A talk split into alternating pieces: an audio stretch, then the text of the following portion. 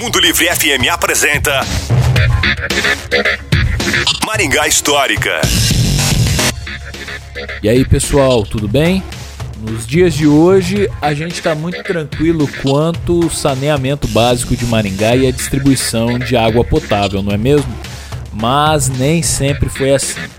Em novembro de 1988, o Odiário do Norte do Paraná destacou que moradores da Vila Morangueira, popularmente conhecida como Morangueirinha, vinham sofrendo com a precariedade do saneamento básico. As pessoas que residiam entre a Avenida Tuiuti e o Parque de Exposições reclamaram da falta de água há mais de um mês naquela região. Durante a semana, não havia abastecimento durante o dia e por vezes até mesmo à noite. Quando a água chegava, sua pressão era baixa, o que não resolvia para abastecer as caixas d'água.